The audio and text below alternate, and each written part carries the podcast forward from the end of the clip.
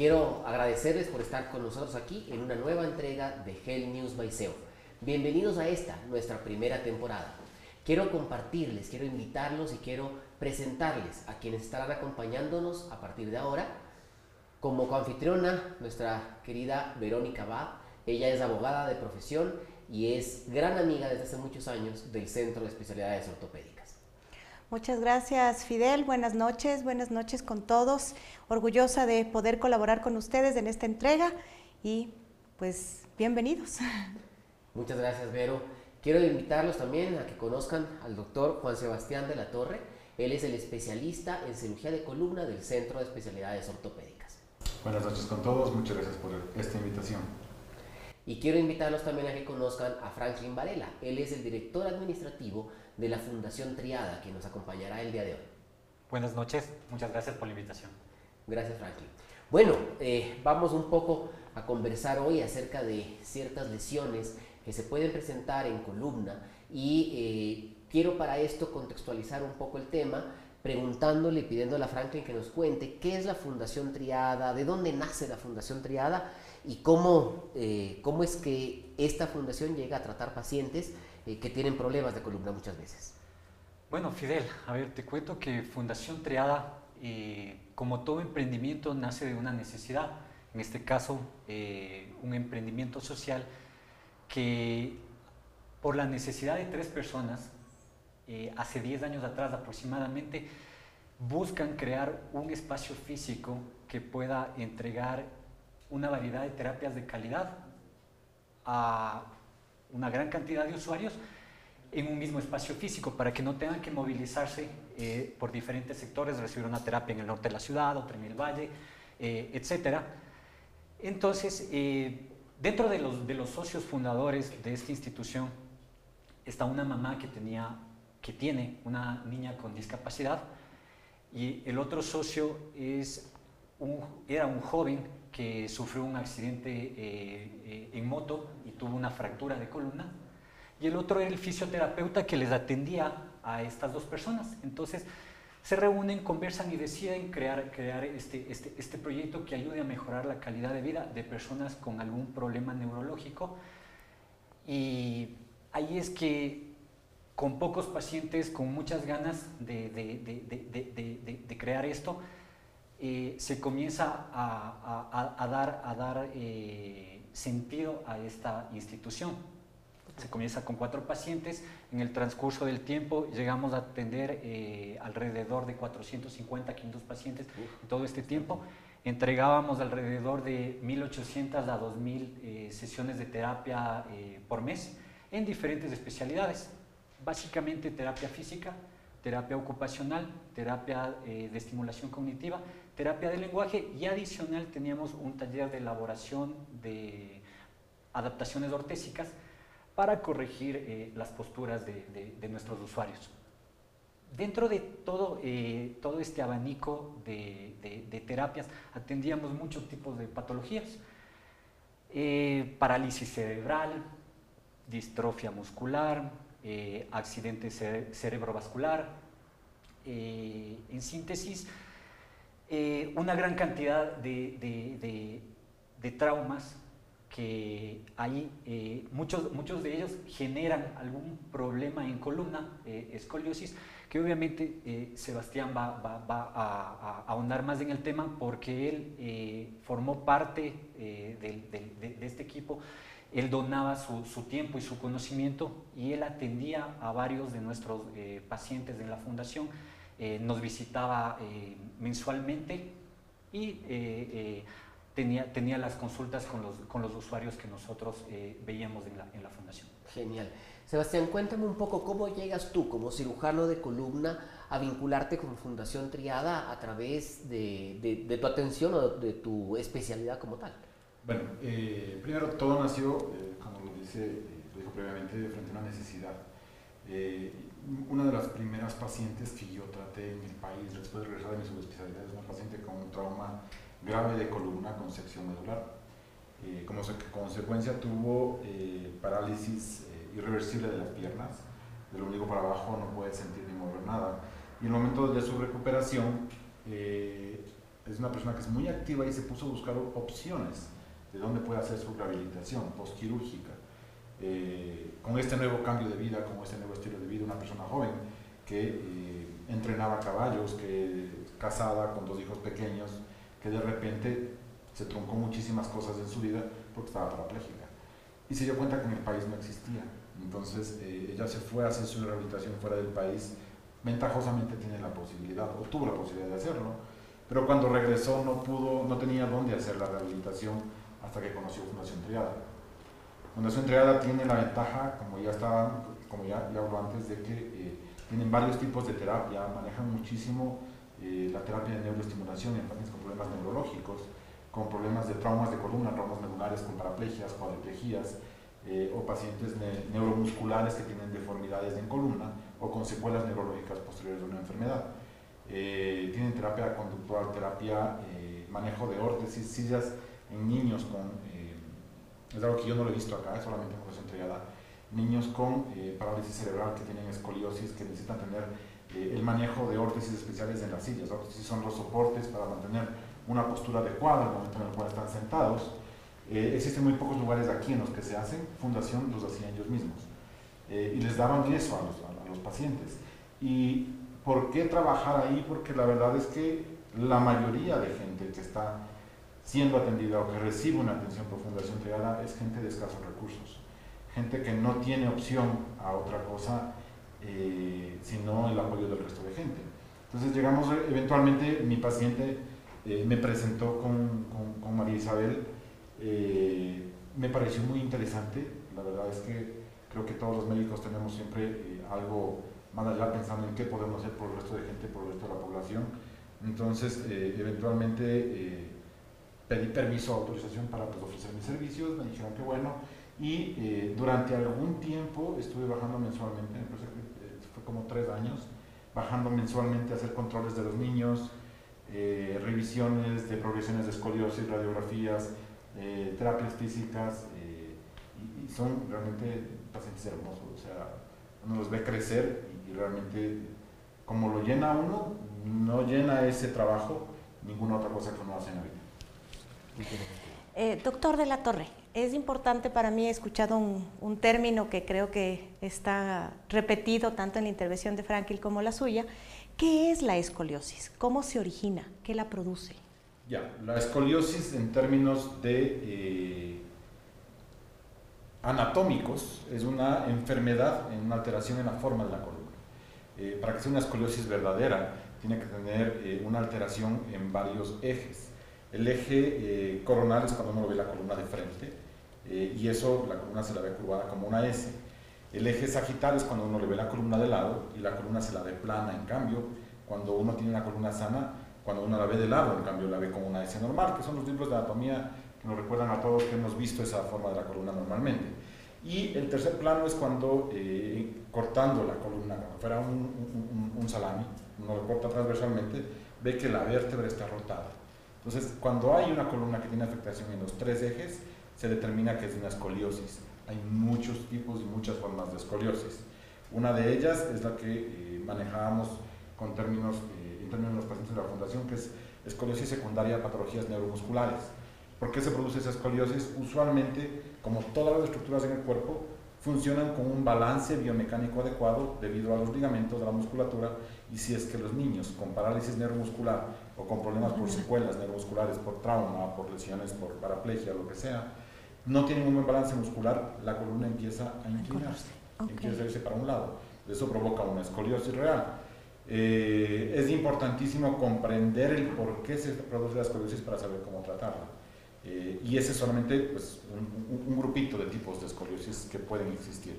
Eh, además de todo, tenemos la más común, eh, que es la escoliosis idiopática, que es la idiopática del niño, del adolescente, que ya van a ir escuchando en nuestros programas muchas veces idiopática, ese término que se utiliza cuando los médicos no han determinado realmente qué es, qué es lo que está originando. hay muchos estudios que le echan la culpa a eh, cambios hormonales, a problemas eh, genéticos de cartílago, de colágeno, pero en realidad no hay un estudio que diga se produce específicamente por esto.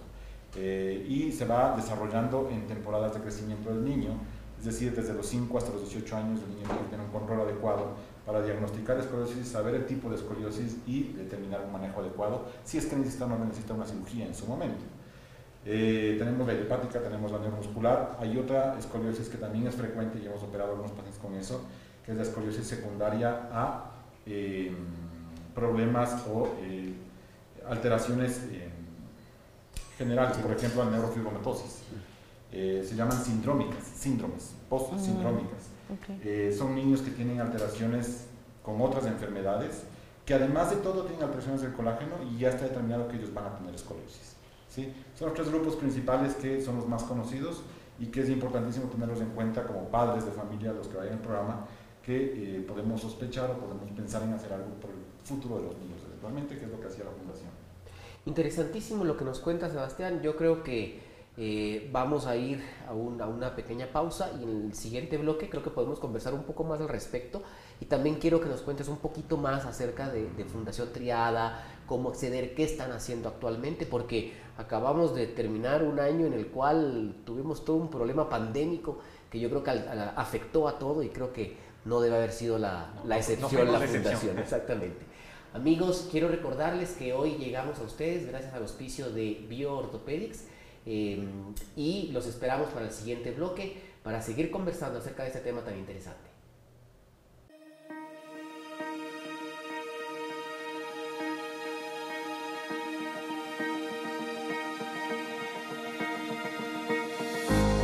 Nuestro crecimiento no es producto de la casualidad, es una historia de trabajo, responsabilidad y respeto, caracterizados por la eficiencia, con un sello de vanguardia que vence barreras, no conoce fronteras o intereses individuales y cuyos resultados hablan de este compromiso. BioOrthopedic Implants es una empresa familiar dedicada a la importación directa y distribución de productos de osteosíntesis, maxilofacial y medicina deportiva. Es una empresa llena de empeño y responsabilidad que día a día trabaja sin descanso para obtener el éxito en cada uno de los proyectos desarrollados. En BioOrthopedic Implants entendemos que el amor por el trabajo es nuestro valor agregado y el único motor que convierte toda promesa en realidad. Nos impulsa a construir caminos de constante crecimiento para superar los obstáculos y convertirlos en oportunidades, dejando huella en cada hospital donde entregamos nuestro corazón, así como toda la sensibilidad por trabajar con vidas humanas fortaleciéndonos en constante formación profesional, aquella que junto a traumatólogos ortopedistas y posgradistas de cada universidad nos ayudan a evolucionar y aumentar nuestro conocimiento científico, habilidades técnicas y comprensión humana para servir con humildad y sabiduría. Buscamos permanentemente mejorar en todos los aspectos, aprendiendo de los retos y superando las falencias con humildad destacamos el esfuerzo de más de 12 familias que a nivel nacional avanzan competitivamente, reescribiendo su propio futuro para alcanzar el éxito, hombro a hombro, demostrando en todo momento nuestra gratitud, respeto y admiración infinita por cada grano de arena aportado. A pesar que el año cursado ha estado cargado de desafíos y aprendizajes, algunos solos y otros en familia, hemos aprendido que no siempre lo que queremos es lo que necesitamos y que valorar la vida y aquellos momentos compartidos con nuestros seres queridos son nuestro mayor trofeo.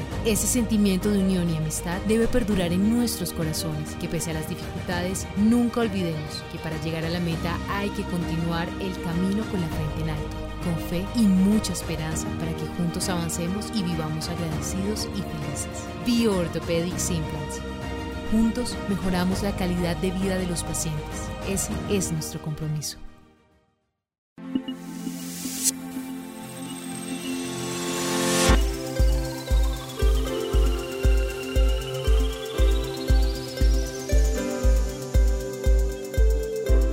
Bueno amigos, regresamos aquí con ustedes para segundo bloque. Quiero recordarles, estamos hoy día con eh, Franklin, director administrativo de Fundación Triada, Sebastián de la Torre, cirujano de columna del Centro de Especialidades Ortopédicas y Verónica Abad, gran amiga del Centro de Especialidades Ortopédicas. Quiero retomar eh, lo que estábamos conversando eh, acerca de, la Fundación Triada y acerca de las escoliosis que hablaba Sebastián, pero quiero enfocarme un poco ahora en, lo que comentábamos al final del, del bloque anterior. ¿Cómo afectó todo el tema pandémico del año pasado a Fundación Triada? ¿Qué, ¿Qué han hecho? Porque una de las cosas que tú dijiste al inicio de todo fue que nace Fundación Triada tratando de conseguir un sitio donde eh, los pacientes tengan una atención integral. ¿Cómo haces una, atención integral en un paciente que requiere eh, una atención presencial cuando tienes un problema como el que tuvimos o que arrancó pues el año pasado con, con todo este tema de la pandemia?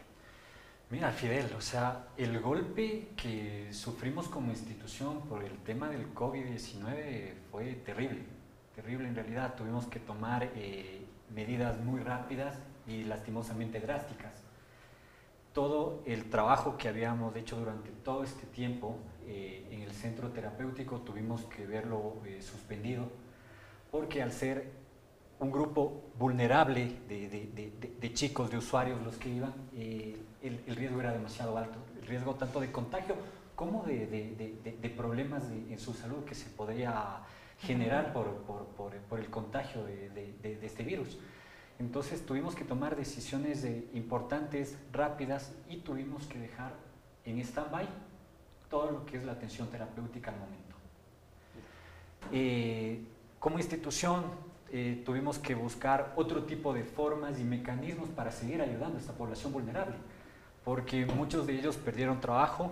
Eh, nosotros teníamos un programa en la mañana que iban los chicos y se quedaban toda la mañana en la, fundación. Eso les permitía a los papás poder trabajar. Entonces iban pasado el mediodía, los retiraban, sabían que su hijo estaba bien cuidado, recibiendo las terapias y, eh, un, pequeño lunch que se les entregaba de acuerdo a lo que cada uno eh, podía, podía, podía comer. Y lastimosamente, o sea, los que no tenían con quién dejar tuvieron que renunciar a sus trabajos para cuidar a sus chicos. Eh, otros, por, por, la situación económica del país, simplemente se quedaron sin, sin, sin, su, sin su sustento. Entonces lo que hicimos es levantar una base de datos de todos estos más de 450 usuarios que habíamos tenido y ver cuáles eran los de, eh, más necesitados y cuáles eran sus necesidades para tratar de resolverlas. Entonces, em, con ayuda de la empresa privada, nosotros siempre nos hemos eh, eh, apoyado en la empresa privada y en personas naturales de, buen corazón altruistas, como ya, ya, ya hablamos de, Sebastián, que la apoyaba también desde la parte médica.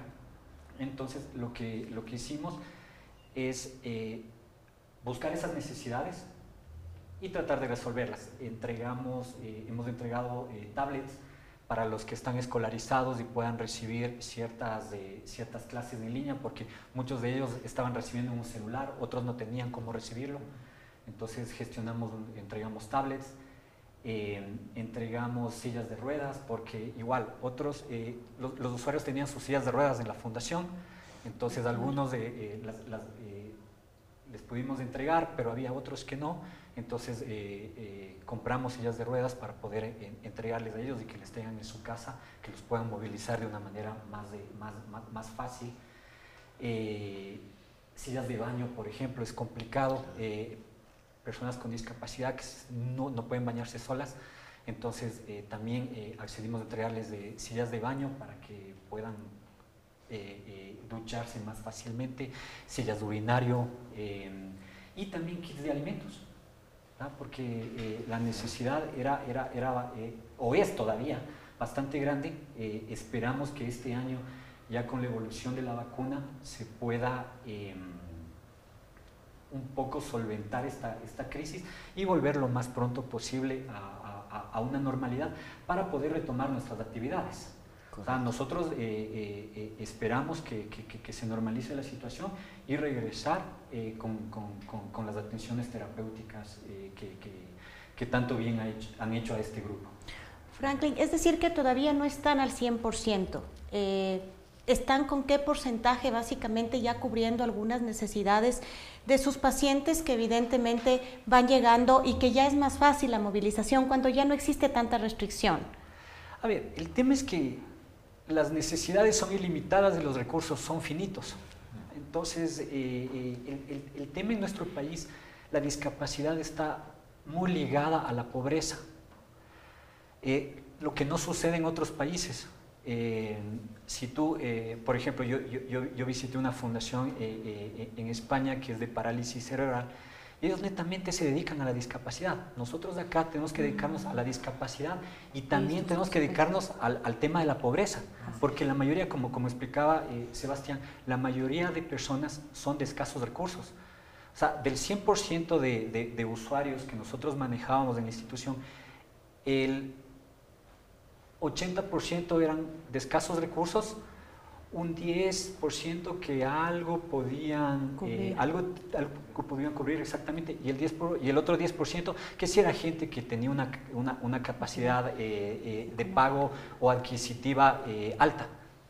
Entonces, estos nos ayudaban a sustentar un poco a los que no podían, que, que, que, solamente hacían un, un, un, pago simbólico del servicio que, la fundación les entregaba, porque eso sí, o sea, nosotros nunca creímos en la gratuidad siempre formamos, eh, ni, la gratuidad ni el asistencialismo, siempre pensábamos que cada familia tiene que hacerse responsable de, su familiar. Entonces, entregarle gratis era como que muy fácil y muy sencillo, lo que en cambio se buscaba algo para que, forman, eh, para que puedan exigir y se puedan involucrar en la institución. O sea, nosotros como triada siempre eh, era un triángulo de, trabajo, la institución, el paciente y la, familia, siempre. O sea, nosotros tratábamos de hacer transferencia de conocimientos a la familia para que también puedan eh, eh, trabajar con ellos en casa, porque en la fundación estaban dos, tres horas, pero en la casa eh, estaban las horas restantes del día y que necesitaban tener ese cuidado para precisamente que no se complique la salud de estos usuarios. Me encanta, me encanta la manera en la que, en la que esta fundación ha, ido avanzando y ha, y ha crecido con respecto a esto, o sea, porque hay, una, hay, un enfoque muy, muy interesante de, apoyo sin llegar a ser paternalistas, que me parece que realmente es, es, clave e importante. Quiero, quiero retomar un poco lo que tú nos contabas al inicio, y nos contabas de, de, Jaime, uno de los fundadores, que había tenido una lesión a nivel medular. Y Sebastián nos contaba de su primera paciente cuando regresó de hacer la subespecialidad en cirugía de columna, que había también tenido una sección medular. Estas secciones medulares son irreversibles definitivamente, no hay opción de manejo. ¿Cómo las manejas? Bueno, eh, la verdad es que eh, sí, las lesiones medulares cuando se producen traumáticas, que es muy frecuente, eh, en mi práctica personal, tanto en lo público como en la práctica privada, uno llega a ver muchísimas lesiones traumáticas laborables y eh, de accidentes de tránsito. Lastimosamente también está muy de la mano el hecho de la condición socioeconómica con el cuidado que uno tiene o la capacidad que uno tiene para resolver este tipo de cosas. En la práctica pública, siendo honesto, probablemente opero cerca de entre 4 a 5 eh, lesiones medulares mensuales. Es un volumen muy alto de pacientes con secuelas neurológicas. De ahí el hecho de que este, este tipo de fundaciones eh, tienen eh, un papel súper importante en el manejo eh, de este tipo de, lesiones. Cuando una lesión medular es irreversible, cuando hay una sección completa. ¿Qué significa una sección completa? La columna salió de su sitio, cortó la médula y pues nosotros lo colocamos en el sitio o volvió a estar en el puesto, pero la médula, las, las estructuras nerviosas ya se cortaron. Yo diría que el 20% de los casos de lesiones medulares son secciones completas el resto son lesiones compresivas, que significa que durante el accidente se fracturó, se rompió un hueso, el hueso comprime la médula y lastimosamente el tejido nervioso es un tejido que no se regenera, no se recupera fácilmente. Una vez que un fragmento de hueso ha entrado en el canal medular y lesiona la médula, no tenemos manera de saber el resultado definitivo, pero sabemos que va a tener una secuela neurológica. Tengo pacientes que han tenido lesiones a nivel de columna cervical, igual que Jaime, por ejemplo, eh, que afortunadamente los hemos operado a tiempo, resolvimos, no fue una sección, y regresan a la consulta caminando y moviendo sus brazos y activos normalmente con algo de amortiguamiento, algo de limitación, pero son personas que funcionalmente quedan muy bien. Y tengo pacientes que con una hernia traumática, porque se cayeron de un árbol, quedaron, quedaron parapléjicos. O sea, pero con un tratamiento a tiempo, digamos que hay, hay ciertas sí, esperanzas. con un tratamiento a tiempo, con un diagnóstico a tiempo y con un manejo adecuado a tiempo. No es lo mismo, por ejemplo, eh, lo que pasa muy frecuentemente en el sector público, en, los pacientes de escasos recursos, que me venga un paciente eh, transferido desde provincia, por ejemplo, después de que estuvo 10 días ya fracturado la columna cervical con una compresión medular, uno ya no tiene muchas opciones para hacer. De ahí es la importancia de que la gente que vea este video sepa que las horas que pasan después de una lesión de columna son de oro. Si yo puedo, como cirujano de columna, operar a un paciente dentro de las primeras 6 a 8 horas, puedo ofrecerle una opción de mejoría. Posterior a las 8 horas ya solamente coloco la columna en el puesto y le explico a la familia que realmente no, no, esperamos tener una mejoría. Interesante esto que cuentas. Lastimosamente tenemos que pasar a un, a un nuevo corte. Y recuerden que llegamos gracias al auspicio en esta ocasión de Bioorthopedics y eh, vamos a continuar conversando para terminar. Hay algunas preguntas que nos han dejado en nuestras redes sociales, así que vamos a irlas resolviendo también.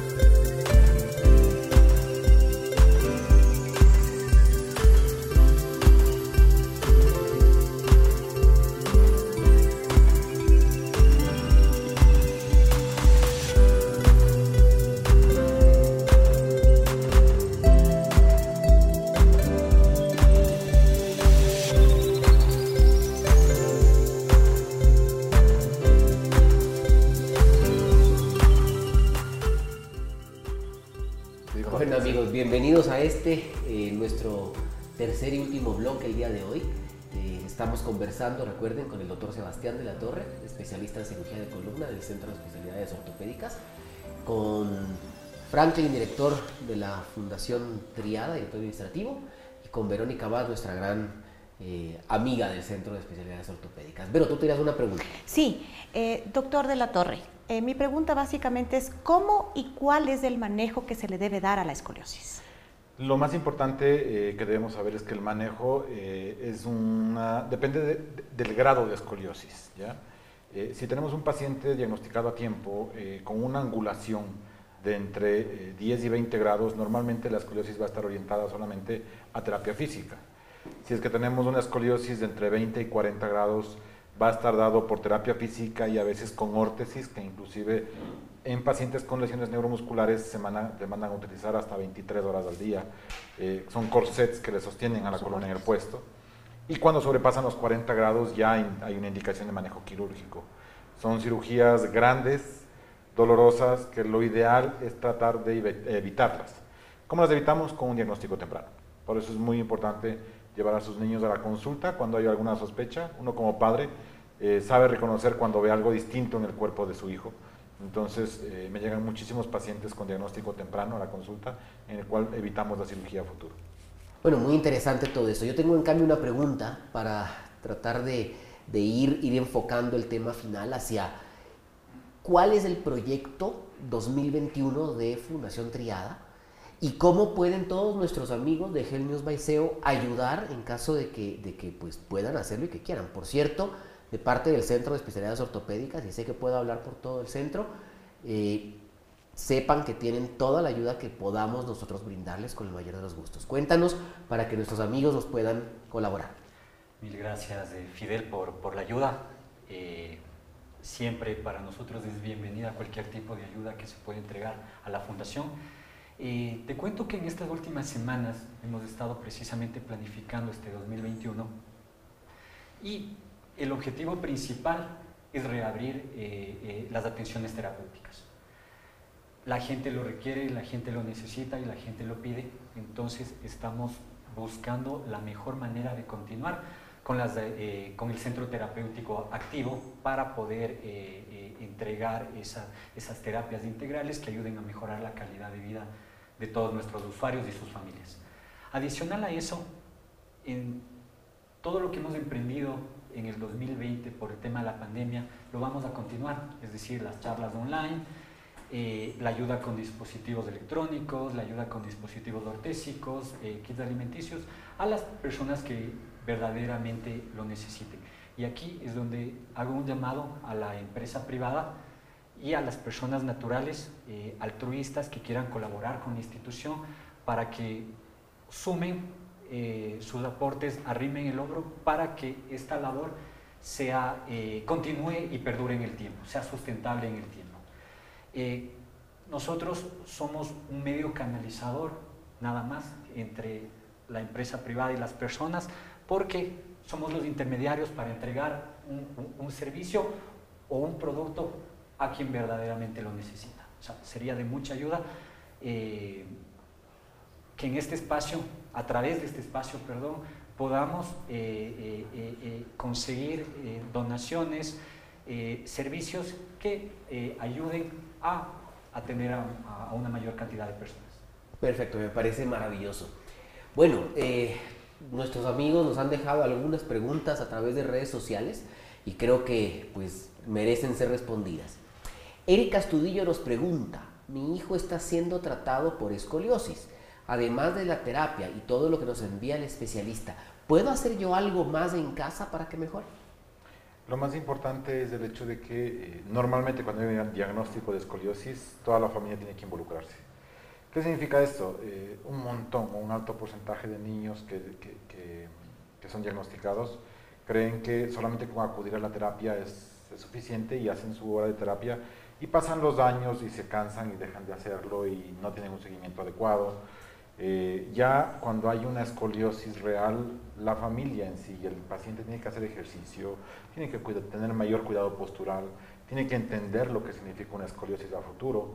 No significa una discapacidad, no significa que el niño va a estar limitado a futuro, pero significa que algo que debería estar recto no lo está, por lo tanto se va a desgastar más rápido, por lo tanto va a tener problemas a futuro de columna.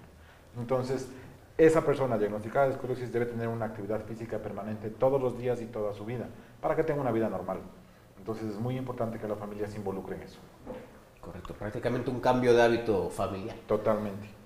Camila Díaz nos dice, mi primo tuvo un accidente y se fracturó unas vértebras a nivel del cuello. Quedó parapléjico. Le dijeron que no iba a volver a mover ninguna de sus extremidades, pero ahora tiene movilidad en sus brazos. ¿A qué se debe esto? ¿Se puede curar? Ya, normalmente la cantidad de fuerza o la cantidad de movilidad que tenemos depende del nivel de la lesión. Si es que es una lesión por encima de la cuarta vértebra cervical, normalmente quedamos completamente cuadraplégicos. Es decir, no podemos mover brazos ni hombros. Pero la más común es una lesión que es entre C5, C6 o hasta la primera torácica y en esos casos usualmente los nervios afectados son los nervios que eh, se utilizan para hacer prensión en las manos. Entonces los pacientes pueden mover brazos, mover codos, pero no tienen manos funcionales. ¿ya? Algo que es súper importante que la familia también tiene que comprender cuando hay un traumatismo o un accidente es que la realidad neurológica no es la que está inmediatamente después del accidente. Los tejidos tienen que desinflamarse, la médula y los nervios tienen que desinflamarse y usualmente vemos el resultado definitivo postraumático en una lesión traumática, no con un corte definitivo, porque eso sí ya es irreversible y, definitivo. Cuando es un golpe nada más, eh, vemos a los 6 a 10 meses. Entonces en esos 6 a 10 meses puede ser que la médula se desinflamó, empezó a mover brazos y ya llega un punto en el cual va a ser el resultado definitivo, que es no tener función de manos, pero sí algo de brazos y codos. Correcto. Ana María Proaño nos pregunta, y esta es una pregunta que va eh, muy en relación con algo que ya comentaste un poco. ¿Cómo puedo darme cuenta de que mi hijo tiene escoliosis? ¿Hay que hacerle algún examen especial? Normalmente eh, yo siempre les recomiendo que primero vengan a la consulta para no gastar de gana. A veces podemos sospechar de gana. Lo más importante es verle la, la, espalda cuando el niño está desnudo eh, o sin camiseta. Cuando presentan escoliosis empiezan a tener un desbalance en los hombros. Podemos ver un desbalance en el talle, en la cintura, tanto en niños como en niñas. Eh, y créeme, los papás se dan cuenta. Ya hay pacientes que yo como cirujano de columna puedo ver que tiene un inicio de escoliosis, pero la mamá lo trae porque dice, creo que tiene algo. Y ahí es cuando yo lo examino y, e indico qué exámenes hacerlos. Pero realmente someterles a los niños a hacer una radiografía para diagnóstico de escoliosis porque estamos sospechando algo, es mejor tener la valoración inicial del especialista y en base a eso decidir si es que amerita o no amerita, para no gastar de gana primero y para que no le hagan exámenes innecesarios a los niños. De acuerdo. Andrea Rodríguez nos hizo llegar su duda. Hace no muchos días tuve una caída sentada y no me ha pasado el dolor del coxis. Me dicen que puede estar roto. ¿Qué tan probable es esto? Bastante probable porque el coxis en realidad por, por, cercanía al sector de los glúteos, cuando nos caemos sentados usualmente se va a lesionar. ¿Qué tan grave es? Grave no lo es. Molestoso es muy molestoso. Uno de los dolores más difíciles de quitar en la columna es la coxigodinia, que es el dolor del coxis, y usualmente es postraumática o por mala postura en realidad. Eh, es muy difícil, pero pues hay manejos. ¿sí? No se hace ningún tipo de práctica quirúrgica ni manipulaciones del coxis. En realidad se maneja con medicación adecuada y un diagnóstico temprano también. Correcto.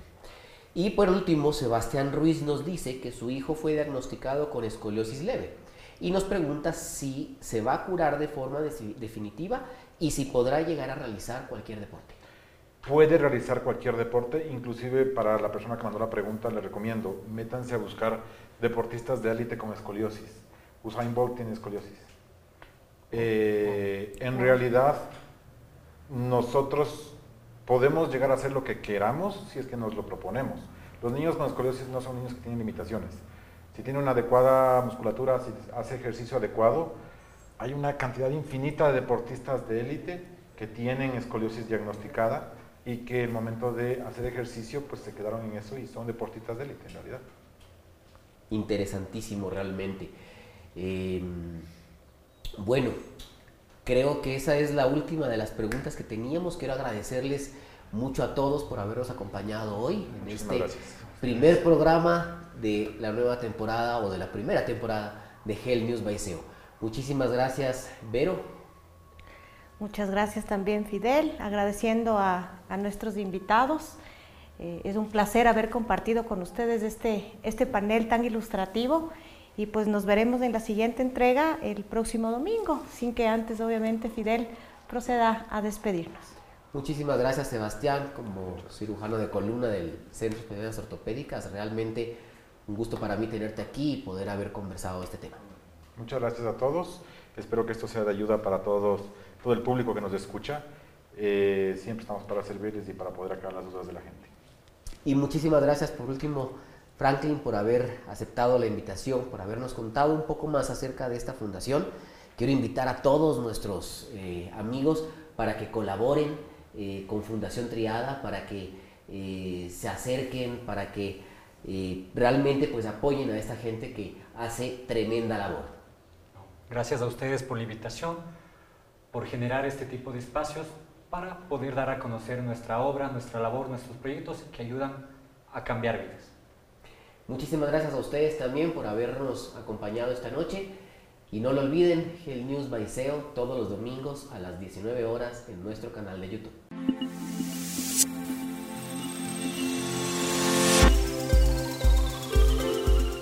Amigos, gracias por seguirnos en Hell News by SEO. Recuerden que todos los domingos a las 19 horas tendremos un nuevo episodio. Este próximo domingo tendremos al doctor Carlos Navarrete, especialista en cirugía de cadera del Centro de Especialidades Ortopédicas, y al abogado Marcelo Garrido, corredor de Ironman. Recuerden dejarnos sus preguntas, estaremos hablando acerca del pinzamiento de cadera. Déjennos también sus comentarios, eh, síganos en nuestro canal de YouTube y los espero este y todos los domingos a las 19 horas en Health News by SEP.